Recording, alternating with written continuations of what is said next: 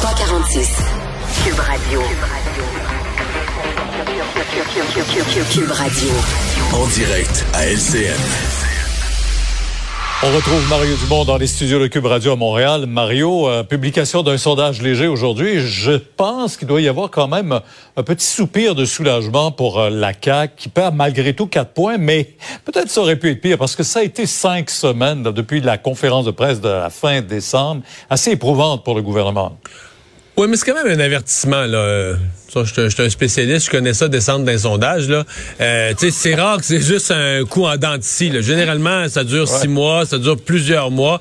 Et c'est ça que la CAQ va vouloir voir. Là. Le prochain mois, ils vont voir baisser encore, puis probablement l'autre après. Ben, est-ce que c'est juste trois mois? Est-ce que ça dure six mois? Ou est-ce que ça dure jusqu'à l'élection? Parce qu'à un moment donné, si tu perds deux, trois, quatre points tous les mois, mais sur euh, sur dix mois, ça finit par faire beaucoup. Donc, euh, pour l'instant, c'est clairement pas la panique. On le voit chez les francophones, la domination est, est absolument incroyable. Mais tu commences à perdre des points, c'est pas une bonne nouvelle. Bon, euh, faut voir qui les gagne, parce que même un sondage, Pierre, sincèrement, très facile à interpréter. La CAQ a perdu 5 points, le taux de satisfaction envers le gouvernement de la CAQ a baissé de 5 points, et le Parti conservateur a gagné 5 points. Or, tout ça s'est passé dans le mois où le, variant Omicron a frappé une nouvelle vague, a forcé le gouvernement à mettre en place des nouvelles mesures sanitaires.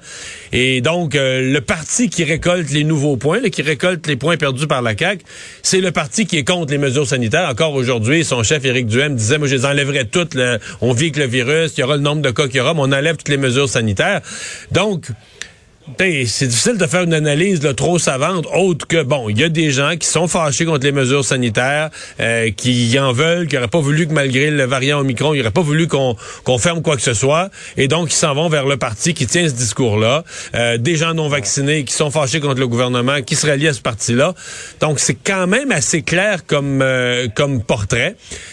Ça, mais, le gouvernement profite quand même, Mario, euh, du fait que l'opposition est tellement divisée. Quatre formations politiques à peu près égales chacune. Oui, tout à fait. Mais Pierre, euh, on n'est pas tous d'accord, les analystes, de, les différents analystes de TVA. Moi, là, personnellement, ma thèse, c'est qu'en politique, quand tu t'approches de rendez-vous électoral, ça se resserre. Et donc, je suis pas surpris que le gouvernement perde des points. Je pense qu'il va en perdre encore.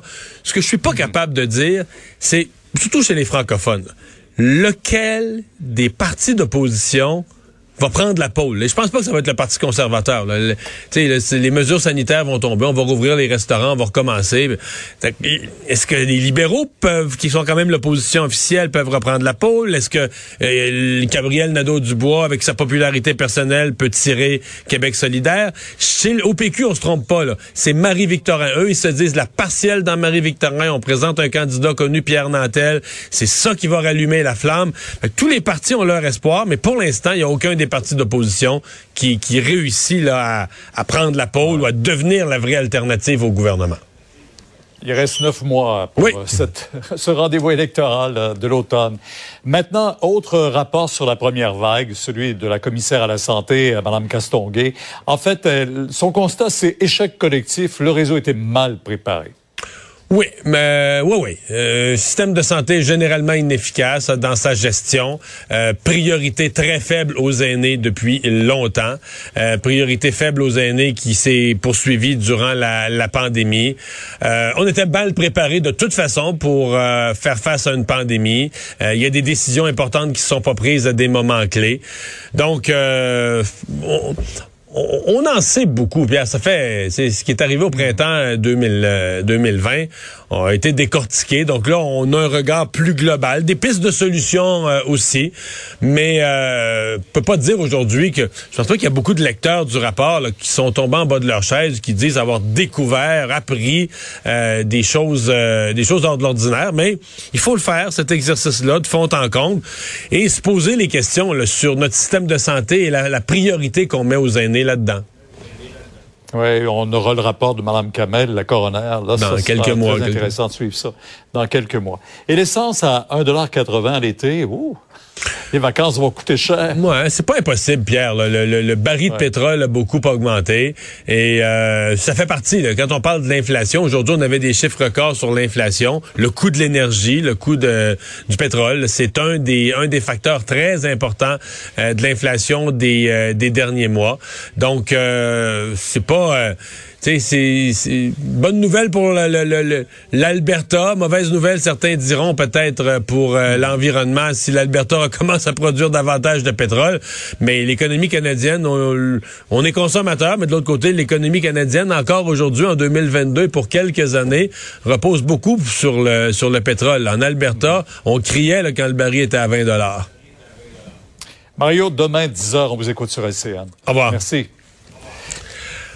Alors, euh, Vincent, dans les euh, nouvelles, il y a le ministre des Finances aujourd'hui qui a fait quelques remarques, commentaires sur sa sa, sa, discussion avec Gary Bettman. Oui, et euh, on lui a demandé, euh, bon, en marge d'une commission parlementaire, est-ce que le dossier était clos, là? Parce qu'on sait qu'il a rencontré pendant une heure de façon virtuelle euh, Gary Bettman et Bill Daly qui, bon, pour parler des Nordiques, on sait qu'après ça, on a dit, ben, on n'a pas...